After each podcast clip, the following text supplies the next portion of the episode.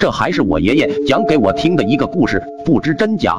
小时候听不懂，就是听着怪吓人的。李大爷是个坟地管理员，每逢清明、重阳等，李大爷都会去那些没人的孤坟去打扫，顺便烧点纸钱给他们。在坟地里有座特别的孤坟，只有一个空墓碑，上面只有照片，没有署名。李大爷经打听才知道，这坟墓主人生前是个恶棍，后来死于非命，而亲友们都远离了他。大家看他无亲无故的，就帮他起了个墓，但却不知道他名字，所以碑上没有署名。就这样，那人虽有了坟墓，但逢年清明却无人来看。李大爷人好，便多烧了些纸钱给他。就这样过了有十个年头，李大爷每逢清明都烧些纸钱给那些孤坟。这些年下来，李大爷也老了，有些事做不动了，还常生病。今年清明，家家户户都在扫墓，而那些个孤坟今年的土都没动过，也没人烧纸钱过他们。眼看着别人家的坟都修得好好的，那几座孤坟都长满了杂草，那座空碑坟更加是凌乱。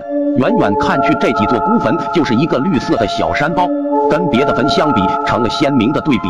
李大爷在坟场的小木屋里，那里是他平时住的地方。现今他正躺在床上，望着窗外。是的，李大爷病倒了，他无儿无女，现今病在家中，无人照顾，他已已没有力气出去为那些孤坟打扫、烧纸钱了。眼看着天黑了，扫墓的人都回家了，李大爷只能躺在家中，无能为力。夜晚时，冷风吹过，外面下起了小雨。李大爷正躺在家中盖着被子睡觉，而且满头大汗，可见他睡的是多么难受。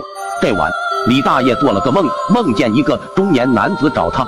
那中年男子浑身邋遢，指着李大爷的鼻子，问他为什么没帮他打扫，为什么没烧钱给他。李大爷莫名其妙，但还没说什么就醒了。虽躺着难受，但李大爷强忍着睡下了。到了第二天。李大爷病的一天都出不了门，只能吃些干粮或喝点粥生活。心想那几座孤坟自己是扫不了了，只能过几天再补上了。当晚，李大爷睡下了，不久又做了个梦，又是昨晚那个中年男子找他说：“你再不帮我打扫，再不烧钱给我，你就别活了。”没多久，李大爷又醒了，心想着可能是哪座孤坟的主人托梦过来的吧。回忆了一下，梦里的男人跟那种无名孤坟的人的相片差不多，心想今年也该帮他们打扫打扫了，但自己的身体真的出不去给他们扫墓啊！